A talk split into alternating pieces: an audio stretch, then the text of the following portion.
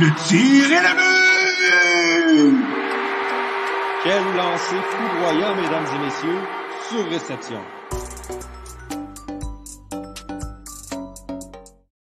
Bonjour, mesdames et messieurs, bienvenue au 42e épisode de Surréception, la balado 100% hockey du Club École. Je suis Yohan Carrière et encore une fois, aujourd'hui, je suis en compagnie de, ben, mes amis, mes collaborateurs habituels, moins un. Euh, il nous manque Jérémy. Jérémy, euh, Jérémy travaille en fin de semaine. Il y a des opportunités qui se sont présentées à lui. Il n'est donc pas des nôtres, mais Victor et Antonin sont avec moi cette semaine. Messieurs, euh, Victor, tu le disais à peu près 10 secondes avant qu'on entre en autre. Grosse journée de sport. J'imagine qu'on se sent bien aujourd'hui. Ben oui, moi, par chez nous, c'est un peu maussade, c'est un peu grisâtre, mais une heure, le Rocket de Laval, 16 heures, les Canadiens de Montréal. À la maison, n'oubliez pas, le match est à 16 heures. Oui. Simultanément, là, il y a le CF Montréal qui va avoir un match décisif dans sa course aux séries. Puis on complète la soirée avec la série sur le Sunday. Le... Le bas. ouais, ça a, ça freeze, hein? C'est c'est Ah, ça. excusez-moi. Oups. On- on- donc, c'est c'est quoi la série sur le Sunday? Les Alouettes. À Ah, ce voilà. m'entendez-vous? Le meilleur club à Montréal contre les Rough Riders de la Saskatchewan. Une reprise de la finale de la Coupe Grey de 2000 2011, si je ne m'abuse. Ouais. Puis euh, ça va être une belle soirée pour les partisans des Halls au stade Percival Molson. Je sais pas si c'est euh, si c'est moi qui est nostalgique, mais j'ai l'impression que euh, moi, je m'ennuie des anciens Alouettes. Euh, je m'ennuie Oui. des Anthony Calvillo, des Ben Cahoon, des euh, Étienne Boulay. Ça, c'est parce que tu n'écoutes pas les nouveaux Alouettes. Ça, c'est vrai. C'est vrai que j'écoute pas les nouveaux Alouettes, mais on dirait que quand Calvillo a pris sa retraite, je me suis dit, ah, j'ai comme perdu un peu intérêt, mais je vais peut-être m'y remettre. Mais euh, parce que là, ils gagnent, euh, puis les Canadiens non. Fait que euh, moi, je suis un peu un bandwagon, je vais où ça gagne. Euh, fait que je vais peut-être suivre les Alouettes, peut-être. Ça donne une bonne raison de manger les ailes de poulet aussi. Parce que les cinq buts pour les Canadiens, on n'en aura pas beaucoup cette année. Non, c'est vrai. Mais ça, c'est un autre part de manche. C'est sûr et certain. On ne joue pas contre Détroit tous les jours. Euh, bon, ben, parlant d'équipes qui, vont mal, parce que le Canadien ne joue pas contre Détroit, mais va éventuellement affronter les Blackhawks de Chicago. Euh, parlant de mal aller, ça bat des records, je pense, cette organisation-là. Euh, on a eu cette semaine, là, pas la conclusion, mais le début de la conclusion de toute l'espèce de scandale entourant euh, Brad Aldrich et les, euh, les allégations d'inconduite sexuelle. Lors des euh, séries éliminatoires de 2010, euh, on a eu le départ de Joel Kenville euh, plus tôt cette semaine. Là, Kevin Cheveldayoff, pour l'instant, va rester en poste avec les Jets de Winnipeg. Euh, ça, comme c'est la nouvelle euh, la plus récente dans ce dossier-là, on peut peut-être commencer avec ça. Euh, Antonin, est-ce que tu es surpris euh, que, que garde son poste, que ce soit parce qu'il n'ait pas été mis dehors ou parce qu'il n'ait pas démissionné? Euh, Non, je suis pas surpris. Je suis pas surpris. Il devrait ne plus être en poste, mais euh, du côté de la Ligue nationale, j'ai l'impression qu'on n'a aucune intention de faire ce qui est bien parce que sinon on l'aurait fait a 10 ans. Euh, Puis j'ai l'impression que la seule raison que Joel Kenville a perdu son emploi, c'est parce que lui, on le voit chaque jour. Alors que Kevin Cheveldayoff, lui, est plus en arrière-plan. C'est un DG, on le voit moins. Donc on s'est dit, ben, l'opinion publique euh, va être moins dure à son, à son égard. Donc euh, on va pas le punir. Euh, mais Cheveldayoff est pas mieux que les autres. Il faisait partie de ça, il était au courant, puis il n'a rien fait non plus. Donc, si c'est ce principe-là sur lequel on se base pour mettre Kenville dehors, pour mettre toute la direction des Blackhawks dehors, mais Cheveldayoff, je veux dire, pourquoi est-ce que lui, non? Puis Cheveldayoff, lui, il a sorti un- une déclaration, je pense que c'était hier. Euh, il n'y a aucune excuse, euh, il y a juste, il n'y a même pas de déclaration dans son, dans son affaire, c'est juste des mots pour parler. Euh, fait que je suis bien, bien, bien, bien, bien déçu. Pas surpris parce que c'est les lignes nationales puis c'est géré comme on le sait que c'est géré. Euh, mais il faudrait, Ben. faudrait que ça faudrait qu'il soit dehors. Corrigez- Corrigez-moi si je me trompe, mais même Kenville, il n'a même pas été congédié. Il a remis sa démission. Il a resign, Ouais. Ouais, comme mais- on dit en anglais. C'est sûr qu'il y avait des forts incitatifs Ben, à démissionner. Euh, mais là, il faudrait voir parce que Kenville avait sign- signé un intéressant contrat là, avec les, les- les Panthers de la Floride. Je crois que c'était 5 ans, 25 millions. Ça faisait de lui un des entraîneurs les mieux payés dans le circuit Batman. Est-ce, comment, comment ça va marcher du- d'un point de vue financier? Parce que je ne suis pas prêt à dire que lui, il a craché sur 15, 20 millions comme ça en donnant sa démission. Il a dû avoir des choses en dessous de la table. Euh, moi, un autre point que j'aimerais soulever dans cette saga-là, Les Blackhawks qui ont seulement eu une amende de 2 millions. Hey, sérieux? C'est indécent dans le sens où, je ne sais pas si vous vous rappelez, là, mais quand les Devils du New Jersey avaient tenté de signer Ilya Kovalchuk à un contrat illégal, il y avait une pénalité de 3 millions de dollars. Puis il avait dû dire adieu à un choix de première ronde. Même chose pour les cas de l'Arizona qui ont dû forfeit des choix de première et deuxième ronde pour avoir tenu des, des tests sur des espoirs. Donc, dans le fond, ce que le message, ce que la Ligue nationale est en train de passer comme message, c'est que, pardonnez-moi l'expression, mais fourre tes joueurs, ça va être moins pire que si tu essaies de fourrer les autres propriétaires puis les autres équipes. Ah ouais. Moi, moi, moi je suis d'avis que, tu sais, on, a beau essayer de mettre un prix sur la conséquence qu'il d'avoir au Blackhawks, il n'y a rien qui va justifier un, un, tel manquement de jugement. Euh, moi, personnellement, ce que je ferais, c'est, si vous allez peut-être trouver ça sévère, mais même encore là, je trouve ça pas assez sévère, c'est pendant les dix prochaines années, tu perds tes choix de premier, deuxième, troisième tour. Je suis désolé, mais pendant dix ans, tu as tenu ça sous silence, tu as gâché la vie de quelqu'un, euh, puis tu l'as recommandé à une école secondaire où il a abusé d'autres personnes.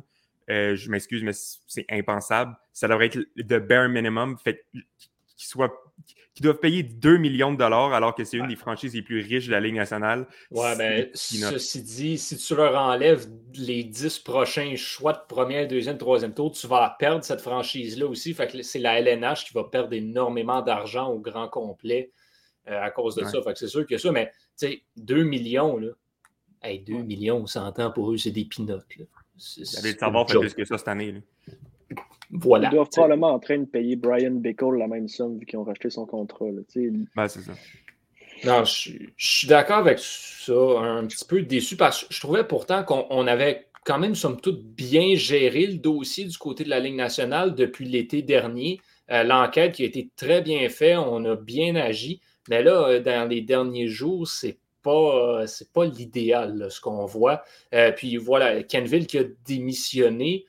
Stan Bowman aussi a démissionné. Il n'a pas été congédié, mais on suppose qu'il a fortement été poussé euh, vers la porte. Puis là, le problème pour Chicago, c'est que c'est pas comme si, euh, OK, ben c'est une petite tâche sur une bonne saison, parce que les Blackhawks n'ont pas gagné de match encore cette année. C'est que ça va mal dans les bureaux, ça va mal chez les fans, ça va mal sur la glace. Cette équipe-là s'en va nulle part en ce moment. Non. Et avec la saison morte qu'ils ont eue, on s'attendait à ce qu'ils fassent mieux que ça. C'est assez décevant. C'est décevant. Puis euh, moi, je comprends pas comment Jeremy Colleton a encore un emploi. Euh, il n'a pas été bon l'année passée, puis il est encore moins cette année. Je veux dire, son alignement n'est pas mauvais. Là. Je veux dire, il n'y a, a, pas l'alignement des Coyotes, il n'y a pas l'alignement des Sabres. Euh, je veux dire, il y a un alignement qui, qu'un bon coach serait capable d'amener peut-être à une petite place en série, là, euh, si c'est bien géré, mais c'est n'importe quoi. Je veux dire, c'est inacceptable, huit défaites de suite. Puis euh, je ne veux pas dire que je l'avais dit, mais je l'avais dit que c'est ça qui allait se passer. Peut-être, moi, je ne m'attendais pas à ce point-là. Moi, je m'attendais à ce qu'il soit so-so, moyen. Je m'attendais peut-être à qu'il joue 500, mais là, 0, 6, 2, non, ça fait, ça fait dur. J'ai regardé hier le, temps de jeu des, joueurs. Euh, Seth Jones qui a joué 25 minutes. Euh, puis ça, je ne suis pas surpris, là. Euh, mais il ne devrait pas jouer 25 minutes. Puis le joueur, l'attaquant le plus utilisé des Blackhawks, c'est Kirby Dock avec 22 minutes, alors que Jonathan Taves en a joué 16. Jonathan Taves, je ne le respecte pas comme personne, justement à cause de, sa déclaration qu'il a fait récemment sur. il a dit que Stan Bowman, c'était une personne exemplaire, puis que probablement qu'il aurait dû agir autrement, mais euh, puis Taves était au courant en 2010 de ce qui s'était passé, puis il était le capitaine de ce vestiaire-là, donc euh, aucun respect pour cette personne-là, ni en tant que joueur, ni en tant que personne. Euh, mais je comprends pas pourquoi lui ne joue pas plus que Kirby Duck. Je veux dire, Kirby Duck, il est à sa troisième année, il ne devrait pas jouer 22 minutes par année. Ouais, ben, Taves a quand même pas joué l'année passée, puis il y a de la misère en, ce, début de saison, quoique là, ça se replace tranquillement, pas vite pour, pour lui, mais non, c'est assez spécial. Puis les joueurs sortent tous publiquement pour défendre Colleton. C'est ça qui. Euh, c'est peut-être ça qu'ils gardent en poste, mais là, on va avoir une nouvelle administration, nouveau directeur général, nouveau tout. Je ne serais pas surpris que Colleton prenne le bord euh, sous peu. Quoique, il faut se rappeler, les Blackhawks l'année dernière n'ont pas connu un bon début de saison non plus. Ils ont vraiment sorti des blocs tout croche. C'est quand Kevin Lankinen est arrivé que ça a commencé à remonter. Donc, est-ce qu'on peut s'attendre à un revirement de situation pour Chicago durant la saison? Je pense peut-être, mais le problème, c'est que ça, ça aide pas tout ce qui se passe à l'extérieur. Mais c'est ça, c'est extrêmement de distraction. Là. On peut dire ce qu'on voudra, mais le fait qu'il y ait une enquête sur pratiquement toute l'organisation, sur une culture d'équipe, mettons que ça, ça ternit un peu l'ambiance qu'il y a autour de l'aréna, puis juste au sein de l'équipe. Puis évidemment, ça fait qu'il y a des performances qui sont un peu atroces, comme Seth Jones, comme Marc-André Fleury, qui n'est pas, pas chancelant en ce début de saison. Puis là, on a Patrick King qui a dû sa santé à cause du protocole de la COVID. Ça, c'est comme ça aide juste pas. Moi, mm-hmm. je pense qu'ils vont être capables de revirer le navire de bord. Là, c'est le temps de faire une croix sur cette histoire-là, même si l'histoire de Kyle Beach, c'est pas quelque chose qui devrait tomber dans l'oubli on devrait s'en servir comme modèle, par exemple, pour la suite, pour pas que de tels événements se reproduisent. Mais là, c'est le temps de penser à autre chose, puis c'est le temps d'aller gagner des matchs de hockey parce que c'est pas facile pour les Blackhawks qui s'en viennent. On va affronter les Blues, on va affronter les Hurricanes, les Jets dans nos trois prochains matchs. Il va y avoir un petit arrêt, un petit arrêt à, Ottawa, mais les sénateurs sont très surprenants. Donc, avant qu'on affronte des, des, équipes, disons, un peu plus moyennes, qui on aurait plus de chances de gagner, c'est au moins deux semaines pour les Blackhawks de Chicago. Fait que c'est temps de se mettre au boulot dès maintenant. Mais moi, j'ai confiance qu'ils sont capables de relever la, situation. Ils ont trop de gagnants et de talent dans cette équipe-là pour faire autrement, pour continuer mm-hmm à échapper des matchs de la, sorte. Je veux dire, accorder six buts contre Détroit, il faut, vouloir pratiquement. Hmm. Juste glisser un dernier mot sur euh, la culture qui régnait en 2010 avec les Blackhawks. Il y a des gens qui ne croient pas que Jonathan Taves et Patrick King et tout le reste étaient au courant euh, qu'il y avait une culture toxique dans ce, dans ce vestiaire-là. Je ne sais pas si vous avez vu la photo euh, de, la Coupe Stanley avec Taves et Kane. C'est une photo, puis en arrière, tu as un tableau blanc. Puis, il est écrit Chris Pronger, c'est la défense des Flyers, je pense. Puis, euh, il est marqué is gay, est gay à côté de son nom. Euh, fait que, je pense que ça donne un petit indicatif, un petit, euh, un petit message. C'est comme, regarde, je pense que la culture nocive homophobique était présente dans ce vestiaire-là. Ouais, encore, par contre, là, là-dessus, je dois dire, on était en 2010. Ce serait un peu hypocrite de la part de pas mal tout le monde de faire comme si c'était pas la norme partout, puis pas juste dans la LNH, dans le monde du hockey comme tel. Tu allais dans les vestiaires de hockey mineurs. Je veux dire, tu allais dans les vestiaires du CDJR ou de CJL, c'est les mêmes jokes qui se racontaient dans ce temps-là aussi. Fait non, ça n'excuse pas la chose, hmm. mais il ne faut pas oublier qu'on était dans une époque différente aussi. On n'était pas en 2021, on n'avait pas eu le mouvement MeToo. Puis là, encore une fois, je sais aucunement de l'excuser, mais il, y a le contexte. C'était moins pire. Puis là, je dis ça comme ça, entre guillemets, c'était moins pire à cette époque-là qu'aujourd'hui d'écrire Chris Pronger is gay sur un tableau. Parce qu'à l'époque, tout le monde le faisait, puis personne ne prenait ça au sérieux. Hmm. C'était ça dans nos cours d'école, bordel. C'est vrai, c'est vrai. Mais tu sais, je suis conscient que c'était la, c'était la norme peut-être en 2010. Euh, mais moi, personnellement, je me serais attendu différent d'une équipe qui gagne la Coupe Stanley, des professionnels. je veux dire, tu n'aurais pas vu ça dans une salle de nouvelles de TVA en 2010. C'est sûr que ça ne donne pas un bon exemple. C'est ça. Fait, puis, c'est aussi, tu sais, c'était pas de oh, regarder comment ils sont homophobiques qui ont écrit is gay, c'est regarder, ils écrivent is gay. Fait que ça se peut-tu qu'il y ait des chances qu'il qu l'ait niaisé parce qu'il soit fait abuser? Ben moi, ça ne m'étonnerait pas du tout quand je vois ça. Non, ça, ça, je te le donne entièrement d'accord avec ça. Parlons, euh, ben, parlons du Canadien de Montréal maintenant. Euh, les Canadiens qui ont fait quelque chose que je personnellement n'avais jamais vu euh, de ma vie. Puis ben, Victor non plus, tant qu'à être. Le Canadien de Montréal a gagné, à San Jose. J'étais âgé de quelques mois la dernière fois que c'est arrivé en 99, mais chose certaine, je ne m'en rappelle pas. je ne sais pas si vous, vous, avez veillé, là, puis vous avez regardé le match, mais. Nope. 4-0, je ne crois pas que le score est indicatif, indicateur de l'allure de la rencontre. Comme je vous ai partagé dans notre conversation de groupe, euh, Jake Allen a connu un match extraordinaire. le mot est faible pour décrire la performance du gardien du Canadien. Il a arrêté, selon une statistique avancée, quatre chances de marquer qui auraient dû être début. Les expected goals, Jake Allen a fait quatre arrêts de la sorte, ou pour un total de quatre arrêts dans le match, qui fait que ce match-là est 4 à 4 si Jake Allen connaît un match normale ou comme on de connaître depuis le début de la saison. Les Canadiens n'ont pas dominé à autre mesure. Ils ont seulement été chanceux et opportunistes. C'est comme ça que je le décrirais. Ce qui allait mal depuis le début de la saison pour le Canadien de Montréal, c'était exactement ça. Les, les petits rebonds, les petits détails n'allaient pas de notre côté. N'allaient pas du côté de la troupe de Dominique Chambre. Cette fois-là, c'est arrivé. Je veux dire, Josh Anderson, le quatrième but, c'est un but dans un filet désert, mais il est à l'autre bout de la, de la patinoire, se débarrasse pratiquement de la rondelle en se retournant. Le but de Gallagher, c'est un but comme seul Gallagher sait les marquer. Et puis, pour le reste, le but d'Hoffman était, était admirable. Le but de Romanov, ça ne doit pas rentrer. C'est un gardien Non. comme Aden Hill, il va s'en mordre les doigts. Je veux dire, ça a été un match normal, mieux que ce que la troupe de Dominique Ducharme avait fait depuis le début de la saison, mais c'est pas un match où ils ont supplanté l'adversaire. Là, on va entrer dans un dans un deux matchs en deux jours du côté du tricolore. 16 heures aujourd'hui, mais 16 heures demain aussi contre Anaheim. Il y a le voyagement entre les deux. Euh, on n'a pas le temps de chômer. là. Puis il va falloir offrir une meilleure performance que jeudi contre les Sharks parce que les Kings peuvent être impardonnables. Avec tout le, le talent offensif qu'ils ont, ça pourrait faire mal. Ça pourrait aller très, très, très, très. Ça pourrait être très long après-midi pour les Canadiens. Il va y avoir, il va avoir deux, euh, deux joueurs à surveiller particulièrement dans, dans cette rencontre-là. Philippe Dano qui affronte son ancienne équipe, mais Tyler Toffoli qui revient euh, à Los Angeles aussi pour la première fois parce que quand, il- quand les Canucks devaient affronter les Kings euh, la dernière fois que, que Toffoli était, c'était le jour où la LNH a arrêté ses activités. Donc, il n'est jamais retourné euh, à Los Angeles. Donc, deux joueurs là, qui vont peut-être vouloir en donner un petit peu plus.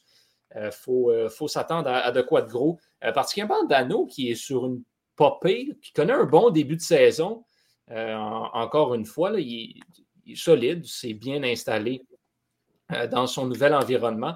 Donc, euh, je ne serais pas surpris là, qu'on qu'on se lance. euh, qu'on se, se- voilà, qu'on qu'on se lance à fond, qu'on se donne à fond là, de, de ces deux joueurs-là. Je n'ai aucune idée où ce que je m'en vais euh, ça serait, avec ça. ça serait Dan- pas oui, mal de la Dano. part de Toffoli, là. Parce que lui, Ouais. c'est c'en est un qui a un début de saison un peu Ouais. au ralenti. Ouais, depuis le début des séries l'an passé, Toffoli euh, en arrache un petit peu là, de la patte. Euh, mais je suis pas inquiet qu'il va rebondir éventuellement. Mais ouais, Dano, c'en est un qui connaît un, un excellent début de saison. Là. Euh, tu sais, on, on- on- on questionnait à savoir si la ligne Tatar, Dano, Gallagher était juste le produit, tu sais, mettons, d'un Gallagher ou d'un Tatar qui, ou d'un juste de Dano, mais c'était vraiment, tu regardes maintenant les trois joueurs séparés. Tatar connaît un, bon début de saison à, New Jersey, est aussi efficace. Gallagher, la production n'est pas là, mais est encore aussi efficace. Puis Dano est encore meilleur à, à LA. Fait que, tu sais, c'est pas surprenant que ça a été une des meilleures lignes à 5 contre 5 dans les trois dernières années dans la ligue. Les trois étaient vraiment excellents. Euh, puis Dano ne profitait pas de Gallagher puis Tatar. Même chose pour les deux autres. les trois se complétaient parfaitement. C'est juste dommage qu'on ait dû se, se départir de deux d'entre eux. Je pense que c'est une des raisons aussi pourquoi on a de la misère cette saison. Euh, on avait une des meilleures lignes à 5 contre 5 dans la ligue, puis on l'a juste pu. Puis là, ben, il faut, bah, faut que notre premier trio, ça soit euh, composé de trois joueurs qui n'ont jamais joué ensemble. Euh, ben, en fait, notre deuxième trio, c'est trois joueurs qui n'ont jamais joué ensemble entre Dvorak, Drouin puis Anderson. Puis ensuite, tu as Suzuki qui a, qui a 21, 22 ans, puis qu'il faut qu'il mène un premier trio avec une recrue à sa droite. C'est- pas évident. Fait que, moi, je comprends les déboires du Canadien. C'est sûr, que, c'est sûr que ça en explique un parti. Puis tu le vois partout. Toutes les équipes qui perdent des gros morceaux qui étaient là depuis plusieurs années. Ça prend un moment à, à s'adapter. C'est parfaitement, c'est parfaitement normal de ce côté-là. Sauf les Hurricanes qui ont perdu Dougie Hamilton. Ouais. Qui ont 7 victoires, 0 défaites. Ben, Tony D'Angelo, Incroyable. il va bien. Très bien. C'est- Il joue, il joue du très bon hockey. Lui, c'en est un qui, bon, a reçu une deuxième chance. Jusqu'à présent, l'a saisi. Ouais. Mm. Hier, hier, il y a eu un Gordie Howe hat-trick, un but, deux passes et euh, une bagarre. Euh, il a failli avoir le Tony D'Angelo hat-trick, qui est de en plus se battre avec un coéquipier. Euh, il l'a pas fait, là. mais ouais, puis il a joué 12 minutes 46 hier, puis un but, deux passes. C'est- il fait vraiment utiliser cet avantage numérique. là. C'est lui le, le, corps arrière de, de cette, de, ce- de cette unité spéciale-là. Donc, euh, il fait vraiment du, du boulot incroyable. Euh, puis, tu sais, il n'y a pas besoin de se soucier de la défensive parce qu'ils ont deux excellents défenseurs défensifs en Pesci et Slaven Mhm. euh, qui font ce boulot-là. Donc, euh, tu sais, lui, il, il- il se fait dire, gars, fais, l'offensive, puis il performe. Là, il est point par match dans cette partie, je pense. Ben, il, euh, ouais, il est à 8 points, en fait, euh, maintenant, D'Angelo. Deuxième meilleur pointeur chez les défenseurs euh, dans la LNH, après Roman aussi. Puis à égalité avec des gars comme Fox, Edmund, Shattenkirk. Je pense que tu les as les deux, hein, Yosi et D'Angelo. J'ai Yosi et D'Angelo dans mon pool, oui. Je me plains pas. Ça, va bien, mon affaire. Ouais, c'est Jusqu'ici. Euh, ouais, c'est, euh, c'est le fun à voir. Puis on, en parlait la semaine dernière. On s'attendait pas mal tous à ce que ce soit les Oilers qui soient la dernière équipe invaincue. Là, les Hurricanes et les Panthers n'ont toujours pas perdu encore. Est-ce mm. que le changement d'entraîneur chez les Panthers va affecter les performances sur la glace? Peut-être. Mais je pense que des deux côtés, le tant chez les Panthers que chez les Hurricanes, on s'attendait à un bon début de saison, mais on dépasse largement les attentes jusqu'ici parce que c'est des victoires convaincantes qu'on offre. Surtout quand on a besoin, comme les Hurricanes contre les Blackhawks. Oui, oui, c'est vraiment convaincant. Puis je pense que tout roule à perfection. Tu sais, j'ai regardé les statistiques hier des, des joueurs des Hurricanes. C'est beaucoup d'attaquants qui sont points par match en ce moment. Là, tu sais, ça, roule. Le Trocheck, Svechnikov, Aro, Kotkaniemi qui a 4 points, je pense, ou 3 points. Euh, c'est le seul attaquant qui est un peu décevant. Derek Stepan qui est sur le quatrième trio. Mais sinon, tu sais, ça roule à pleine vapeur. Défensivement, ça va bien. Puis Frederick Anderson, il chasse ses démons du mois d'octobre. Euh, il joue, joue, très, très bien. Euh, puis, ben, je ne suis pas surpris parce qu'il joue comme devant une équipe qui, est solide défensivement, ce qui fait changement. Euh, fait que, puis les Panthers, même chose. C'est une machine, les Panthers. Quand tu es capable d'avoir Huberdo puis Reinhardt sur un deuxième trio, c'est parce que tu t'en sors bien. fait que je ne suis pas surpris que les Panthers soient là. Mais les Oilers, la seule défaite qu'ils ont eue, c'était contre c'est contre les Flyers. Les, Flyers, ils ont perdu à cause de. Je suis désolé de revenir sur ce, cheval-là, mais à cause de Koskinen. je veux dire, les buts qu'il a donnés, c'était atroce. Le, but gagnant, c'était un, un frappé d'Atkinson, euh, pas voilé entre les jambières. Je veux dire, j'ai regardé ça, je me dit non, Koskinen, je commençais à te défendre. Euh, c'est comme. Je sais pas comment il va survivre sans mon support, là, sans mon soutien. Euh, fait qu'on verra, mais là, j'ai hâte que Mike Smith y revienne parce que je l'ai dans mon pool aussi. Mais il est supposé revenir peut-être ce soir. Fait qu'on verra. Sidney Crosby revient d'ailleurs ce soir euh, au jeu. Ça, c'en est un qui va faire du bien euh, aux pingouins et au pool de certaines personnes. Ouais. Glisser un mot peut-être sur Panthers Hurricanes. Ils vont s'affronter samedi prochain, le 6 novembre. Donc, c'est certain que si leur série d'invincibilité se poursuit, ben, ça va être pour maximum une semaine. D'ici là, par contre, les Panthers vont affronter ce soir les Bruins, puis au courant de la semaine, les Capitals. C'est un peu euh, deux gros défis. Alors que de leur côté, les Hurricanes vont jouer demain contre euh, les Coyotes. Ils vont oh! réaffronter les, euh, les, Blackhawks mercredi, je crois. Donc, ça risque d'être un peu plus facile pour l'équipe de Rob d'amour que celle de Andrew Ference, qui est l'entraîneur par intérim des, euh, des Panthers, si je ne Brunette. Andrew Brunette. Hey, Andrew Ferrance. OK, je me suis mélangé. J'ai été marqué par son fuck you euh, au Partisan de Montréal. Oui, c'est sûr et certain que ça, ça risque d'être plus facile. Quand tu affrontes bon, les deux équipes qui n'ont pas gagné de match cette année, euh, c'est sûr, que, sûr que ça aide. Dans les équipes qui vont bien, Antonin, toi, tu voulais qu'on parle des Red Wings de Détroit. Oui. Ouais, je veux qu'on parle des Red Wings parce que euh, c'est le modèle d'une équipe en reconstruction que toutes les équipes, les équipes doivent suivre. Euh, un entraîneur qui est habitué et qui travaille avec les jeunes depuis quelques années en Jeff Blashill. Je ne l'ai pas souvent défendu, Jeff Blashill, mais il fait du bon boulot cette année. C'est bizarre ce qu'un coach fait quand il donne des joueurs qui sont pas pires. Euh, puis ce qu'ils font, les Red Wings, c'est remarquable. Ils font jouer leurs jeunes joueurs. Ben ils font jouer. Ils, ils, mettent sur le premier trio, puis ils sont comme, hey, regarde, tiens, voilà une chance de jouer avec des joueurs talentueux, puis prouve-toi. Puis Lucas Raymond la prend, cette chance-là, puis il, part avec. Euh, remarquable début de saison. Je pense qu'il est point par match. Il joue avec Larkin et Bertuzzi quand il peut jouer quand, parce qu'il n'est pas vacciné. Euh, mais, on, on, donne une chance à Moritz Sider, on donne des chances à Philippe Ronek, on, fait jouer Nedeljkovic, on fait jouer nos jeunes joueurs, des Zadina. Zadina, là, en ce moment, je trouve qu'il ne répond pas aux attentes qu'on avait de lui quand il a été repêché. mais on le garde dans l'alignement, puis on le fait jouer, puis à un moment donné, il va se développer. C'est ça qui arrive avec tes jeunes joueurs quand tu leur donnes des chances. Tu Caulfield, là, on l'a laissé quatre parties sur le premier trio, puis ensuite, oh, sur le troisième. Ben oui, mais c'est parce que c'est pas comme ça qu'il va se développer. Fais comme les Red Wings font, puis tu vas voir que tu vas avoir du succès. Fait que je trouve ça impressionnant, puis il joue en équipe, puis comme un, collectif, puis c'est remarquable. Vous avez vu la séquence hier où ils ont Ah, bloqué mon 18 Dieu. tirs. C'était ahurissant, là. Euh, ils se sont tous sacrifiés, puis tu le vois qu'ils sont soudés ensemble. Euh, puis c'est beau à voir. Je trouve que c'est beau à voir. Puis je trouve qu'ils le méritent, après quelques années difficiles, euh, de, de gagner comme ça. Oui, puis, tu sais, parlant du développement des joueurs, ils n'ont pas eu la pression de rusher le développement de leurs joueurs. Ils ont laissé dans les juniors, ils ont laissé Raymond et Sider en Europe.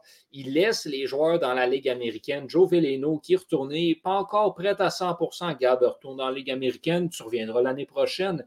Simon Edvinson, choix de, premier tour au dernier, euh, dernier repêchage, euh, solide. En, euh, en SHL, euh, présentement, cette saison, il y a 9 points en 15 rencontres. Solide. il a même devancé. très, très bon hockey. Il a devancé Mathias Norlinder parce que les deux sont dans la même équipe de Frolunda en Suède. Puis Norlinder était pressenti comme étant le premier défenseur au camp d'entraînement. Là, les deux, ben, Norlinder est venu en Amérique du Nord. Simo- Simon Edvinson a saisi la chance. Puis là, si Norlinder retournait à Frolunda, ce qui risque d'arriver une fois que sa blessure est terminée, ça va être le premier défenseur quand même. Norlinder va prendre la troisième chaise ou va jouer à la droite d'Edvinson. Mais on a un très beau programme de développement qui c'est pas euh, c'est pas surprenant quand c'est chapeauté de main de maître par euh, Steve Eiserman, là, honnêtement. Il a tourné cette franchise-là et il l'a remis à la place où elle se doit d'être. Les Red Wings de, de Détroit, c'est toujours mieux la Ligue nationale quand tes équipes originales ou tes équipes ancestrales performent bien, tant qu'à moi. Puis là, c'est le fun. Ils sont fun à voir jouer les Red Wings de Détroit, ce qui n'était Mhm. pas le cas dans les trois dernières années. Non, exactement. Puis le futur est tout aussi euh, intéressant parce que justement, il y en a encore des jeunes qui s'en viennent, qui vont être bons pour les prochaines années. Ouais. Puis les Red Wings jouent en ce moment avec, tu sais, pe- peut-être leur, sans leur meilleur joueur, Jacob Vrana. Mm. Fait que, je veux dire, je viens de m'en souvenir, hey, il leur manque Jacob Vrana, puis ils jouent comme ça. Imagines-tu, tu sais, rajouter Jacob Vrana sur le deuxième trio ou sur le premier trio? Je pense pas que le premier trio, on va y toucher, là, on va laisser Raymond là. Mais tu sais, un Vrana sur un deuxième trio, ça peut faire beaucoup de changements. Euh, puis Nick Laddy qui joue bien en ce moment avec euh, Détroit, c'est un bon défenseur offensif qui appelle de la stabilité, de- du, du caractère puis de l'expérience. Fait que euh, good for them. Euh, puis à date, Grice, saison de rédemption, là, il était vraiment pas super l'année passée, mais là, il est un peu mieux. Puis Nedeljkovic qui, qui est solide. Fait que ça va bien. Absolument. Parlons Buffalo. Hmm. Parlons Jack Eichel. Les rumeurs s'intensifient. Est-ce qu'il va finalement être échangé, Jack? Ben oui. Ben oui. Totalement. Je crois que c'est c'est inévitable. Là, il y a eu au courant de la semaine une espèce de menace qui pesait comme quoi euh, Jack Eichel allait peut-être remplir certains formulaires de, de, pour porter plainte envers l'organisation des Sorts de Buffalo, du gens qui, qui dans son dossier, qui ne veulent pas le mieux pour lui. Donc là, ça, d'après moi, ça a l'air de faire peur un peu à l'organisation des Sabres qui il faut le voir vraiment comme les deux tours jumelles. L'organisation des Sabres puis Jack Eichel. C'est chacun d'un côté, sont séparés, sont pratiquement aussi grands les uns que les autres. Là, le match le plus possible, le plus prévisible jusqu'à présent, ce serait avec les Golden Knights de Vegas. Puis Johan, on en a parlé la, semaine passée. Je pense que c'est meant to be. Pardonnez-moi l'anglicisme, c'est meant to be. Quoi de mieux qu'une superstar, un showman, un showman que Vegas? Je veux dire, imaginez un trio de Stone et Pacioretty auquel, auquel on retrouve Jack Eichel au centre. C'est pratiquement le trio le plus complet et le plus explosif des cinq dernières années dans la Ligue nationale. Hey, ça, Mhm. ferait- ça serait solide. On en a parlé, il faut faire de la gymnastique financière là, du côté de Vegas, ça c'est inévitable. Mais il y a des gros contrats desquels on peut se débarrasser. C'est quand même des joueurs de qualité. là. On ne parle pas de, de Carl Osner ou de de David Clarkson. C'est des joueurs qui sont encore capables de livrer la marchandise, comme des Riley, Riley Smith, comme des Alex Stock, qui ont leur place dans une formation de la Ligue nationale. C'est juste qu'ils portent un salaire trop élevé si on veut accueillir le 10,5 millions de Jack Eichel. Ben voilà, donc, tu te ramasses. avoir des preneurs. Ouais, mais donc, tu te ramasses. Si tu es Vegas, là, tu te ramasses avec un trio de Jack Eichel, Max Pacioretty puis Mark Stone, qui sont tous Mhm. blessés en ce moment. Puis, t'as quoi après? Ben là, Ta ça dépend de ce que tu profondeur, elle devient inexistante parce qu'il faut que tu enlèves tous tes morceaux de profondeur pour faire rentrer le contrat d'Eichel. Oui, Ben- mais je pense, je pense que ce qui, ce qui circule en ce moment, ça serait chez Theodore. Ben oui. Euh, Ben, ça, c'est brillant, ça. non, ça, ça serait le, le- le- le pire, pire euh, échange que, que le DG pourrait faire. Parce que si tu as un défenseur à échanger, c'est Pietrangelo. euh, parce qu'il est plus vieux. Euh, oui, il y, a, le- oui, il y a la question leadership, puis oui, il y a la question expérience. Mais je veux dire, si tu veux être compétitif dans cinq ans, tu gardes Theodore. Parce que Theodore va être bon encore. Là. Pietrangelo dans cinq ans, je ne suis pas sûr s'il va être encore élite. Puis c'est Euh, encore, dans le moment présent, tu as besoin des deux. Parce Ouais. qu'encore une fois, c'est pas comme si Vegas avait énormément de profondeur défensivement non plus. Non, mais ce qui circule en ce moment, oui, c'est, euh, Theodore, puis il y a- il y, a bien des choses qui, qui, qui, qui corroborent euh, cette théorie-là. Ils viennent de signer Zach Whitecloud, 6 ans, euh, 2,6 millions, Mhm. je pense, par année. Euh, puis, ben, je pense qu'on va essayer de, de l'insérer dans le top vient de 4. C'est Martinez aussi. oui, Alec Martinez. Puis Whitecloud, on le fait jouer à la gauche de, de, Piet- de, de- de Theodore pour le mettre en valeur, pour qu'il prenne l'expérience, parce qu'il va prendre une un place top 4 si jamais Theodore s'en va. Euh, fait que ça, c'est une des choses qui corrobore la, la théorie. Theodore ne connaît pas un super début de saison, quoique Pietrangelo non plus. Euh, fait que, s'ils se départissent de Theodore, ça va être très mince à la défense. Puis, je veux dire, avec Laner dans les filets, je ne suis pas convaincu que ça va faire le boulot. Euh, fait que, oui, ça va être une ligne puis un alignement offensif qui va être explosif. Mais Mais pour à le quel, moment, à il y a, quel prix? Il y a Nick- Nicholas Haig aussi. On n'en Ben a oui. pas parlé. Tu parlais de son, son lancer la semaine passée, Antonin, mais c'est un très bon défenseur Ouais. qui peut jouer sur ton top 4, mais lui, il faut que tu lui fasses de la place. Là, si tu as White Cloud, Martinez, puis Trangelo, Theodore, tu peux pas le faire jouer juste 15 minutes par match puis espérer qu'il devienne un défenseur top 4. Fait qu'il faut, faut bouger quelqu'un. Puis je veux dire, c'est Jack Eichel dont on parle. là. Probablement en santé, un des cinq meilleurs centres de la ligue. Un des cinq meilleurs atouts offensifs, peut-être du moins. Il Ouais. Faut que tu donnes quelque chose en retour qui est intéressant. Mhm. Moi, je suis pas contre l'idée de donner Theodore. Si tu penses que si, selon ton staff de développement, Nicholas Egg est prêt à passer à la prochaine étape, Zach Whitecloud aussi, mais ça, c'est un gros si, parce que Theodore, ça, ça, c'est un défenseur de Team Canada. oui, 100%. Mais je, Hey, je on, pense- on peut-tu juste c'est 30 secondes là? Buffalo se ramasserait avec un côté gauche l'année prochaine, Darlene Theodore Power. Mais Theodore joue à droite, peut jouer à droite, joue présentement à droite, Ouais. à la droite de Alec Martinez. ça, ça serait quand même très impressionnant comme, comme top 4. Mais je pense que si Buffalo veut avoir Theodore et vice-versa, tu sais, je pense qu'il va falloir qu'il donne un défenseur top 4. Tu sais, je- je- Vegas va falloir qu'il donne des choix au repêchage, ça c'est sûr, puis peut-être des espoirs s'il y en a encore. Peyton Euh, un Alex Stock peut-être qui pourrait être intéressant pour Buffalo. Euh, mais il va falloir que Buffalo donne un défenseur top 4 pour venir peut-être combler ce trou-là. Un, un- je sais pas si Colin, mais je me souviens plus. Ils ont, ils ont perdu tous leurs défenseurs. Puis moi qui dis qu'il ne se souvient plus des joueurs, là, sans, sans dit long. Là. Je sais pas si- Colin Miller peut-être, Ouais. qui pourrait, qui pourrait choix. partir. Non, Sinon- euh, c'est parce- Puis, puis même là, encore là, je dis, OK, tu, de- tu donnes chez Theodore. Là, ça t'enlève 5 millions.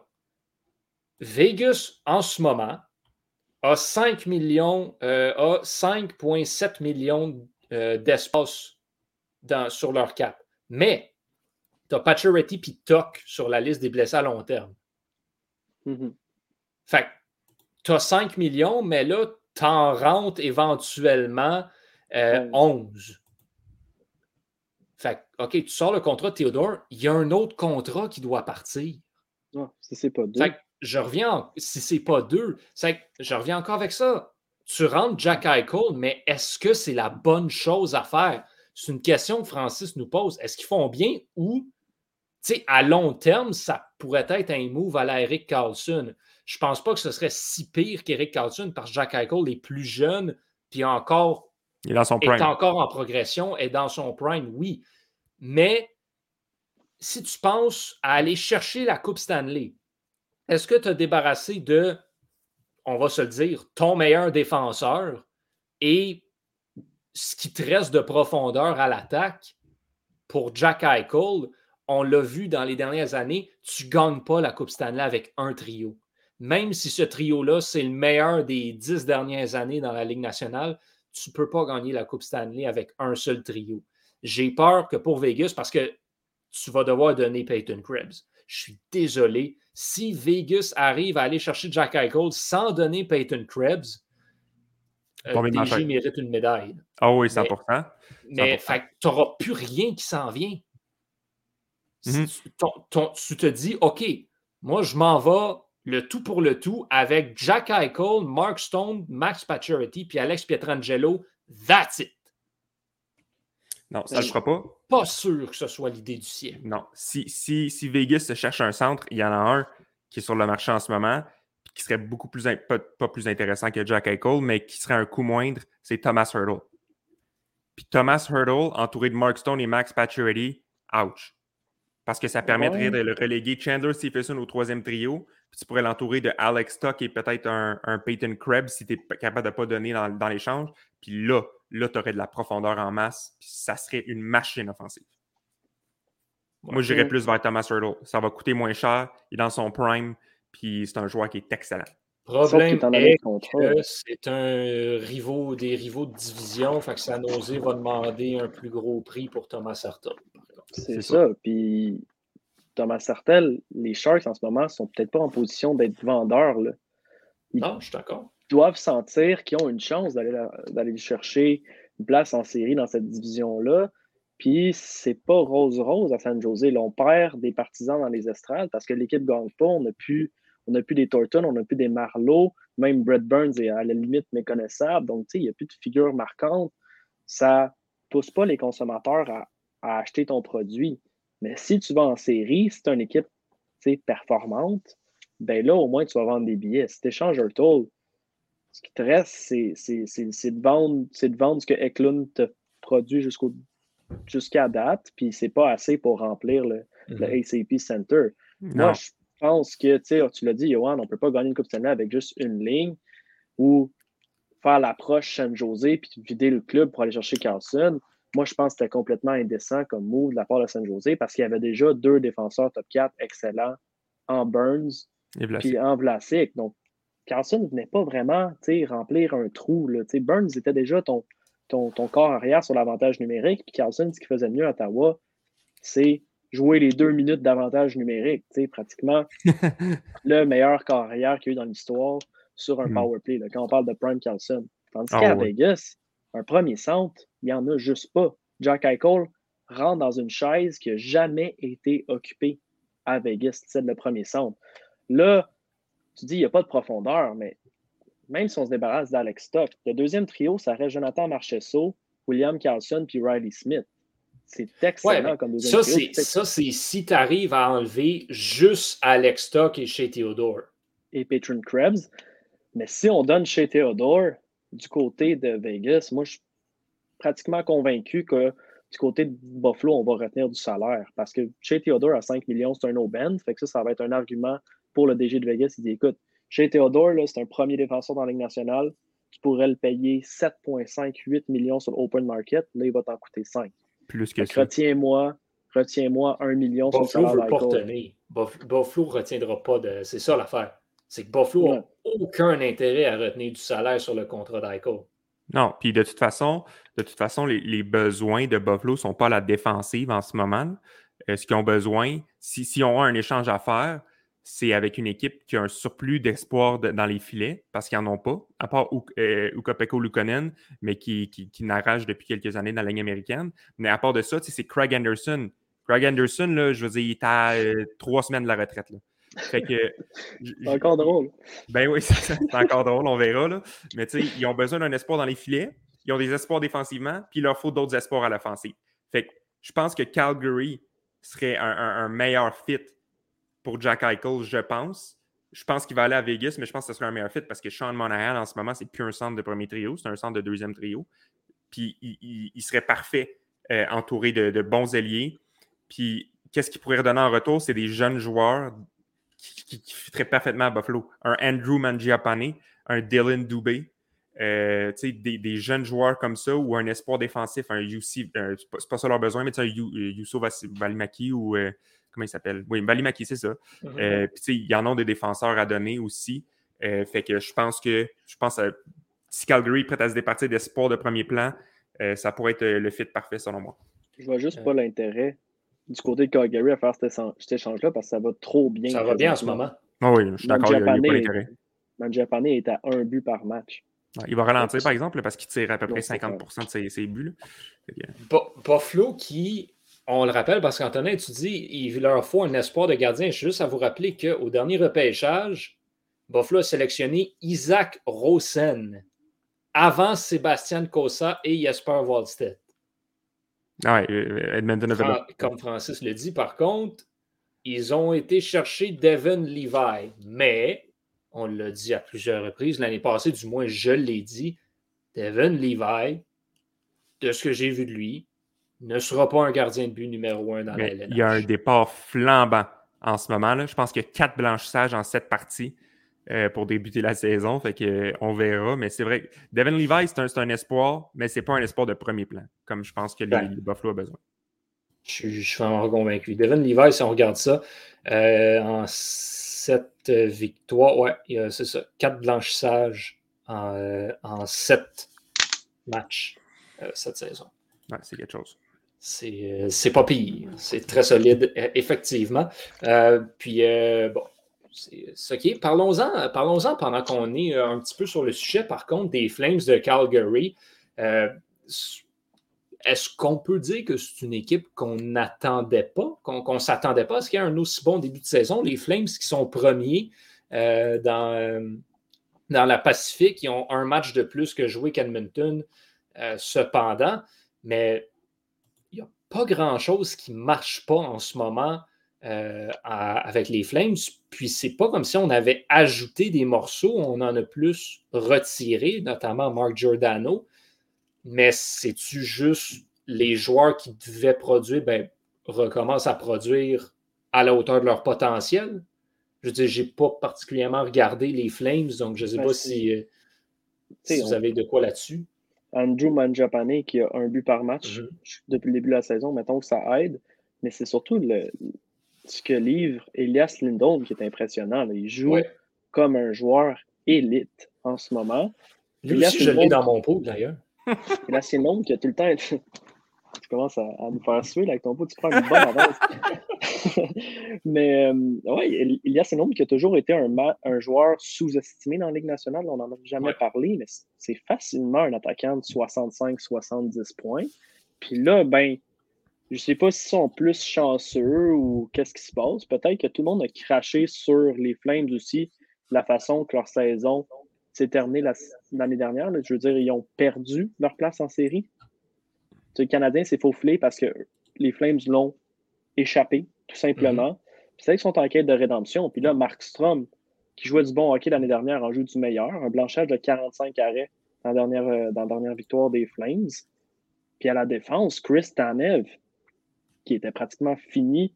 Top 3 défenseurs défensifs dans les Kristanev. Oui, il joue du solide hockey.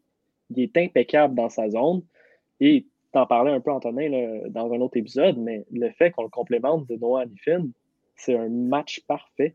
Anifin, ça lui laisse tout l'espace pour exploiter son talent offensif, sa lucidité, ce qu'il n'a pas pu faire depuis qu'il a été repêché en 2015, avant Mitch Marner, je le rappelle avant Mitch Marner? Tu sais, on a préféré euh, non, après. Après, juste après. cinquième, Marner quatrième. Marner quatrième, excusez. Mais il y avait des, des, rumeurs qui disaient que Toronto allait peut-être pencher du côté d'Anifin. Donc, tu sais, il y avait dans la même équation Noah Anifin puis Mitch Marner il y a à peine six ans. Et là, depuis six ans, on se dit, ben voyons donc, c'est sans équivoque, Marner est un joueur de calibre beaucoup, vraiment supérieur. Mais là, Anifin commence à jouer comme le défenseur qu'on s'attendait à ce qu'il devienne, un défenseur numéro un. Et c'est ce qui c'est la, la, recette du succès tant qu'à moi à Calgary. Qu'on se base plus non seulement sur Johnny Gaudreau, mais tout le monde en attaque amène quelque chose à la table. C'est un gros potluck, là, les Flames de Calgary. Puis euh, ça va être le fun de voir les batailles de l'Alberta cette saison parce qu'on a deux clubs qui sont en voie, tant qu'à moi, de, de se rendre en séries éliminatoires. on en a parlé au début de la saison, Johnny Gaudreau, qui est sans contrat à la fin de l'année, ça aide des fois à booster la production offensive. Il y a 10 points cette saison jusqu'ici. Je pense, je pense qu'il y, a plusieurs facteurs qui expliquent les succès des Flames. Numéro un, euh, l'entraîneur-chef, Sutter. Euh, qui l'année passée, les, euh, les, Flames étaient 29e et 30e en, en transition, en, entrée de zone neutre, puis en entrée de zone offensive, ils étaient derniers, ils étaient pourris. Cette année, ils sont premiers et deuxième. C'est ils ont viré sur un, dissous. Puis ça, c'est grâce au coaching de Sutter. Euh, deuxièmement, Markstrom qui joue brillamment en ce moment. Deux, deux blanchissages. Je l'ai dans mon pot, je suis content. puis il joue très, très bien. Il joue au, il fait ce qu'on attendait de lui quand on allait chercher un gardien élite numéro un. Euh, je pense que tu l'as bien mentionné aussi, Tanev. Puis il y a deux joueurs aussi à l'offensive qui performent en ce moment très bien. Tu as Michael Backlund, qui est un des joueurs les plus sous-estimés de la ligue. Euh, puis tu as Blake Coleman, qui était une mm. excellente addition. Un peu payé cher selon moi, mais qui fait exactement son boulot, euh, qui récolte des points puis qui vient complémenter une offensive qui est un petit peu anémique l'an passé. fait que tout ça mis ensemble, euh, ça fait un vent de fraîcheur pour Calgary, puis on le vend dans les voiles. Euh, puis good for them parce que ça n'a pas été rose-rose euh, les dernières années. Tout feu, tout flamme, hein, comme il dit. Tout feu, tout flamme. C'est tellement facile, mais il fallait le dire. Victor, arrête donc tes jeux de mots pénibles. on parle du Rocket à la place. Comment ça se passe? Wow! Une des expériences de ma vie, les gars. On part sur un petit story time, mais mercredi, ceux qui ne savent pas, à l'UCAM, cette semaine, on était en semaine de relâche. Donc, le temps était parfois long. Il fallait trouver des façons de s'occuper entre les petits travaux de mi-session qu'on avait à faire. Moi, mercredi, j'ai trouvé le temps d'aller voir l'équipe de Jean-François Hull à la Place Belle. Puis, ça faisait longtemps que je n'étais pas allé, là, en fait, au Rocket. Je n'étais pas allé depuis le 12 mars 2020. Donc, on se rappelle la veille avant que tout s'écroule. En fait, le 11 mars, pardonnez-moi. Là. Fait que je n'étais pas allé. Donc, c'était aussi un mercredi. Et les mercredis à la Place Belle, je suis en train de vous le vendre un peu, là, mais les hot dogs sont 2 oh. Donc, en plus de revenir avec l'estomac plein, je suis revenu avec la conscience tranquille et émerveillé de ma soirée. C'est pas compliqué, les Rockets ont gagné 5 à 0. Et puis, il y a eu de tout là, pendant ce match-là. Il y a eu des beaux buts, il y a eu des bagarres, il y a eu des bonnes mises en échec. Et surtout, c'était rafraîchissant de voir une équipe jouer du bon hockey. Après le début de saison des Canadiens, de, voir une équipe qui était capable de faire des transitions puis de rentrer en contrôle en zone adverse, c'était assez ahurissant. Ce que je dois dire, c'est que l'équipe de Jean-François Hull, elle est extrêmement bien rodée. Je veux dire, quatre trios assez bien balancés. Je veux dire, sur le quatrième trio, il y a Danick Martel, qui, pour ceux qui connaissent la Ligue américaine de hockey, est un des meilleurs pointeurs dans les dernières saisons. C'est un éternel AHLer, comme on dit. Mais ça, on a le luxe de l'avoir sur le quatrième trio. Et ce que ça donne, c'est que tu as toujours l'impression que quand le, Rocket a la rondelle, il peut se passer de quoi de magique. Et ça, fait longtemps qu'on n'a pas senti ça, en fait, depuis juin dernier avec les Canadiens de Montréal. Donc, 5-0 la victoire. Moi, j'ai eu le fun de ma vie, même si j'étais tout seul. J'étais là à ce match-là tout seul, comme quelqu'un pas d'amis, un rejet. je me suis gavé de 6 hot dogs. J'ai eu avec du bon jus d'orge. Les prix sont d'ailleurs beaucoup moins chers qu'au Centre Bell. En tout cas, je ne sais pas si je vous parle le produit de Jean-François Hull, mais d'un point de vue consommation et produit sur la glace, j'avais rarement assisté à une combinaison aussi exquise. Je vais le vendre comme ça. Donc, je vous invite à aller voir le Rocket à la Place Belle, d'encourager le Club École du Canadien de Montréal parce qu'ils ont une équipe gagnante. D'ailleurs, ils ont été champions de leur division l'année dernière, puis on a gardé les éléments solides en plus d'ajouter plein de Québécois. Ça amène un sentiment de fierté tant qu'à moi de, voir autant de mhm. bons joueurs québécois. Mais c'est une équipe gagnante, mais surtout qui a du chien, qui a de la drive. Puis je vais nommer l'exemple de Michael Pezzetta.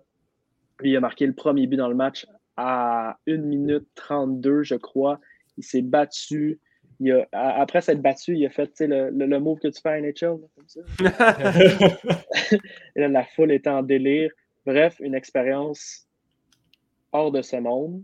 Puis, je pense que ça va, ça va être comme ça pour la, saison du Rocket. Tout le long de la saison, on, est capable de rivaliser facilement avec n'importe quelle équipe, puis de gagner la Coupe Calder tant qu'à moi.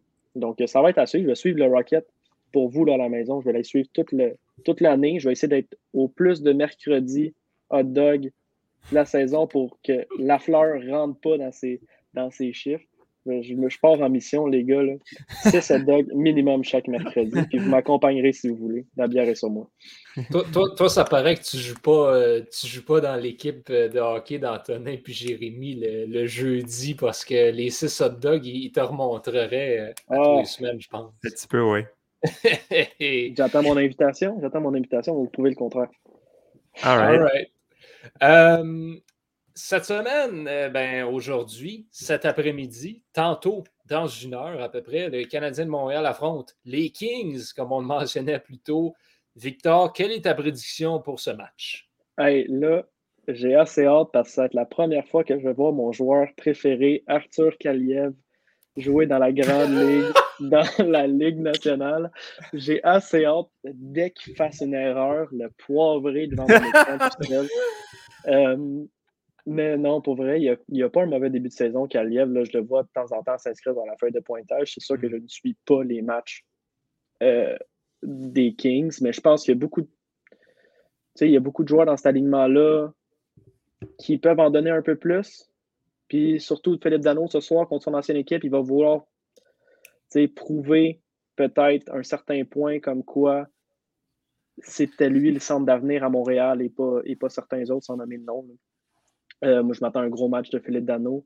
Et globalement, je pense que les Canadiens nous ont démontré en huit matchs qu'ils ne sont pas capables d'enfiler deux matchs consécutifs avec une performance présentable, acceptable. Je pense que ça va être la même chose cet après-midi. Je m'attends à une victoire des Kings. Je dirais euh, un bon 5 à 2. Ah, je m'en allais dire ça, oui. Ouais, moi aussi, je pense que ça va être 5 euh, à 2 victoire facile des Kings qui sont euh, sans Drew Dowdy et Sean Walker, il faut, le mentionner. Mm-hmm. Euh, je ne sais pas ça va être qui dans les filets, sûrement Patterson. puis ils vont peut-être y aller avec Quick demain ou vice-versa, mais peu importe, je ben, pense pas que ça va être autre chose. C'est la même chose pour, pour les Canadiens. Là, qui tu mets dans les filets aujourd'hui à LA et demain à Anaheim il y, a, ça aussi qui rentre, euh, qui rentre dans l'équation. Est-ce qu'on va essayer de surfer sur le momentum de Jake Allen? Pourquoi pas? Mais, euh, mais encore une fois, si c'est Montembeau ce soir, euh, je pense que le Canadien va avoir de la misère. Donc, je ne sais pas. Mais, mais ceci étant dit, je prédis également une victoire des Kings aujourd'hui. Je pense que, comme Victor l'a dit, c'est difficile pour le Canadien d'en enchaîner deux particulièrement cette saison. Puis le voyage sur la côte ouest est toujours assez éprouvant. C'est pas beaucoup de matchs. Euh, en... C'est beaucoup de matchs en pas beaucoup de soirs. On est loin de la maison. Il y a le décalage horaire qui te rentre dans le corps. Je m'en attends pas une grosse de, Montréal aujourd'hui. Écoutez, les gars, je vais y aller dans le même sens que vous. 5-2 en faveur des Kings de Los Angeles. Aïe, aïe, consensus. Consensus. la première fois, première fois dans l'histoire de cette réception qu'on s'entend sur quelque chose. Euh, ben non, mais toute la gang. C'est parce que l'abri n'est pas là. L'abri il a sûrement dit Ben là, vous ne m'aimerez pas, mais moi, je veux dire que le Canadien va gagner. 7 à 3. 7 à 3, c'est ça, ouais. Il y a un autre 4-0. Un autre 4-0. right. Euh, ben, on va surveiller ça euh, cet après-midi, puis on se donne euh, rendez-vous la semaine prochaine pour le 43e épisode de Sur Réception. ce sera à suivre. Beaucoup de dossiers d'actualité. Est-ce qu'on aura encore une équipe invaincue la semaine prochaine? On, check les Panthers et les Hurricanes, on check le Canadien, on check le hockey pour se donner rendez-vous samedi prochain, 14h encore une fois. Victor Antonin, merci énormément pour votre participation cette semaine. Merci de nous avoir suivis à la maison. Au nom de toute l'équipe, je suis Yohan Carrière. Je vous donne rendez-vous la semaine prochaine. À bientôt tout le monde.